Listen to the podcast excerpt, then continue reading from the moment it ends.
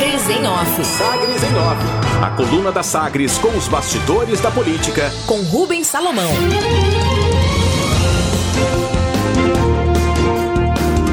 Comparação entre governos de Marconi e Caiado gera debate na Assembleia e antecipa o discurso de 2022. As críticas de deputados independentes e da oposição à proposta do governo estadual que altera o Estatuto do Magistério avançou para debate focado na comparação entre as administrações de Marconi Perillo, do PSDB, e Ronaldo Caiado, do DEM. Deputados como Eduardo Prado, do Democracia Cristã, Adriana Acossi, do PT, e Carlos Cabral, do PDT, manifestaram posição contra esse projeto, que é, vai, vão ter como resultado essas mudanças uma economia de 3 milhões de reais na folha de pagamento da educação. Argumentaram os deputados que o Estado tem registrado superávit e que o momento de crise deve motivar a manutenção da folha de servidores e não cortes mas os opositores não tiveram sucesso e a matéria foi aprovada em primeiro turno no plenário. Depois das manifestações aí do Eduardo Prado, da Adriana Costa, do Carlos Cabral, aí o debate iniciado. So, a partir desse projeto do governo eh, de alteração do Estatuto do Magistério, gerou uma discussão provocada por parlamentares do PSDB sobre as ações de Caiado em comparação com a gestão anterior. Quem puxou esse debate foi o deputado estadual Thales Barreto, que é o líder do PSD, PSDB na Assembleia. E é muito triste, presidente, o senhor que está próximo do governador, ouvir como o líder do governo falou ontem, que, é, que o governador quer muito bem a educação, que o governador valoriza a educação. Isso não é verdade. E eu não entendo esse governo. Esse governo, na realidade, desde o ano passado, retrasado, não paga os bancos, não paga a Caixa Econômica Federal, não paga o Banco do Brasil, não paga o BNDES. Esse governo pegou um mundo velho de dinheiro é, do judiciário, é, emprestado, mas não sei quando vai pagar, né? E esse governo até agora, além de não mostrar nada, esse governo está prejudicando o servidor de uma forma incisiva. O Zona Tribuna aí, ele na sessão remota, né, de forma remota na sessão híbrida da Assembleia Legislativa, deputado estadual Thales Barreto. A posição dele foi reforçada pelo deputado Hélio de Souza, também do PSDB.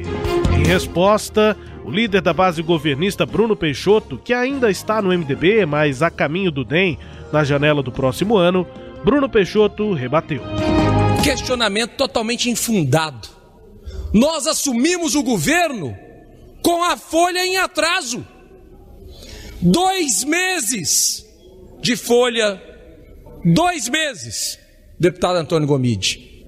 Isso é valorizar o servidor público? Valorizar o servidor público é pagar em dia, como esse governo faz, é pagar o salário atrasado deixado pelo governo anterior. Isso, Thales, é valorizar o servidor público. E Thales Quero aqui também citar, com todo o respeito que eu tenho, a Vossa Excelência sabe disso. Nós temos que ter respeito por esse governo, um governo que tem olhado pela população. E digo mais: rasgo aqui o meu diploma. Olha o que eu estou dizendo. Se me apontar uma cidade do estado de Goiás que não tem uma ação do governo do estado de Goiás, só uma. Deputado Bruno Peixoto, líder da base do governo na Assembleia Legislativa, rebatendo aí o discurso de Thales Barreto. Os dois discursos já são, na prática, uma antecipação daquilo que deverá ser apresentado nas eleições de 2022, a comparação entre a atual gestão de Ronaldo Caiado e a gestão anterior do PSDB. Magistério.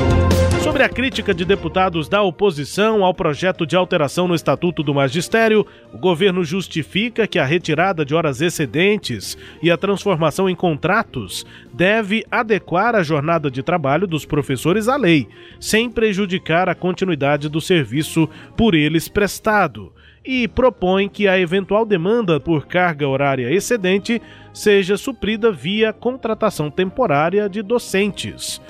O governo ainda explica que a legislação federal proíbe a realização de concurso público para o cumprimento dessas horas excedentes e, por isso, vai haver a elaboração de processo seletivo para o preenchimento das aulas que não forem atribuídas a professores. Na prática, a mudança reduz a remuneração dos atuais professores, que acumulam ali as horas excedentes, e abre caminho para a contratação de um número maior de professores em Goiás exatamente para cumprir essas horas.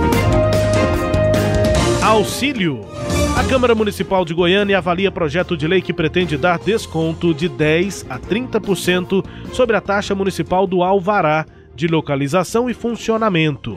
A redução valeria para os pequenos empresários que tiveram de fechar as portas, fechar os negócios durante a pandemia de Covid-19 projeto de alvará emergencial foi apresentado pelo vereador Joãozinho Guimarães, do Solidariedade.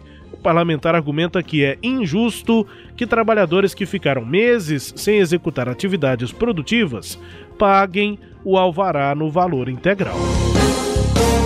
No cargo, foi publicada ontem a nomeação de Valfran de Souza Ribeiro como titular da Secretaria Municipal de Planejamento Urbano e Habitação, a CEPLAN, da Prefeitura de Goiânia. A pasta estava sob comando interino do suplente de vereador Michel Magu, do MDB, desde a saída de Agenor Mariano no desembarque MDBista em abril deste ano. E já na ativa, no primeiro dia, ontem, Valfran já participou da reunião técnica de análise das emendas apresentadas no ano passado por vereadores ao projeto de revisão do plano diretor. O vereador Henrique Alves chegou a ser cotado para o cargo, mas articulações com o Patriota levaram ao nome de Valfran de Souza Ribeiro. Destaques de hoje da coluna Sagres em Off, Kleber Ferreira. Pois é, Rubens, esse debate da comparação de Ronaldo Caiado do governo, da gestão de Ronaldo Caiado com a gestão de Marconi Perillo, fortalece o discurso de Caiado, de que pegou o Estado sucateado e que por isso a gestão dele teve dificuldades no início, dificuldades econômicas no início e que lida com essas dificuldades até hoje.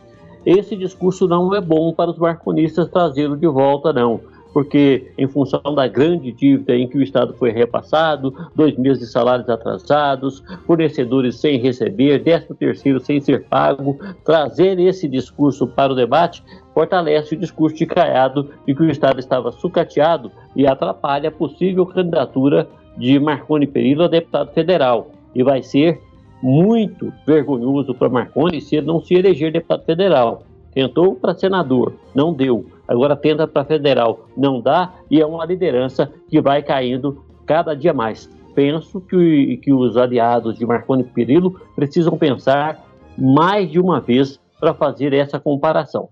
Sobre o, o Estatuto do Magistério, eu acho que o governo precisa avaliar melhor algumas atitudes para não se antipatizar com os professores também. Porque deixa de pagar a hora extra, corta o valor da hora extra e abre o espaço para a contratação de outros professores fora da rede para fazer o trabalho excedente que os professores da rede poderiam fazer. Gasta-se a mesma coisa e contraria uma classe que tem muita força política. É preciso se pensar nisso.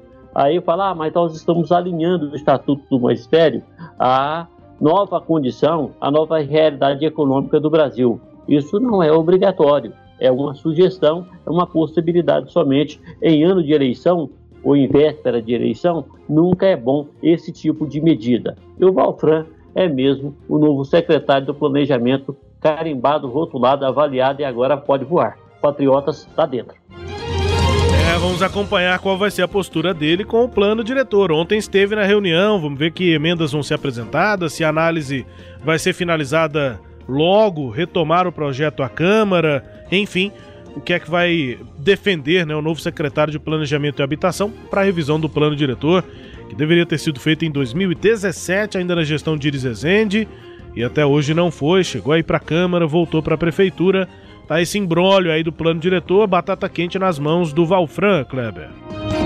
Pois é, e nós temos um problema sério, porque o plano diretor vai ser debatido com três anos de atraso e aprovado provavelmente com quatro anos de atraso. E aquilo que era planificação há quatro anos atrás, planejamento de quatro anos atrás para aplicar agora, quatro anos depois e ainda no futuro, já está muito defasado, muito defasado mesmo. E além do mais, esse plano diretor, diretor ele precisava não só ser revisto, mas ele precisava ser replanejado. Agora, nem a revisão foi feita ainda, né? Tomara que o Valfran é, tenha uma assessoria absolutamente técnica para fazer primeiro as observações da Secretaria do Planejamento antes de mandar para o Legislativo Municipal. Esse plano diretor já está ultrapassado, Rubens, infelizmente.